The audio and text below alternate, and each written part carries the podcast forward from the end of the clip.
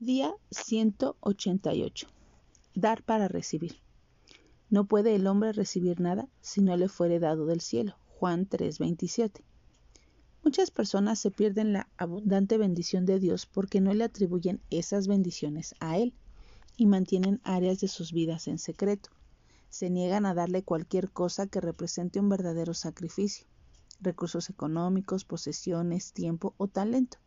Algunos hacen esto por ignorancia otros por rebelión y otros más por falta de confianza en que el Señor les suplirá sus necesidades. No obstante, si queremos ser bendecidos de verdad, debemos ser generosos con Dios. Como en todos los demás aspectos, la medida en que nos abrimos al Señor para dar es aquella en la cual nos abrimos para recibir de Él. Según leemos en 2 Corintios 9:6, el que siembra escasamente también segará escasamente y el que siembra generosamente, generosamente segará. ¿Por qué nos pide Dios que seamos sacrificados y generosos con su obra? Creo que es porque hasta cierto punto nuestro dinero, nuestro tiempo y nuestros recursos son un reflejo de nosotros mismos. Nuestra generosidad revela el grado en que confiamos en que Dios suplirá lo que necesitamos.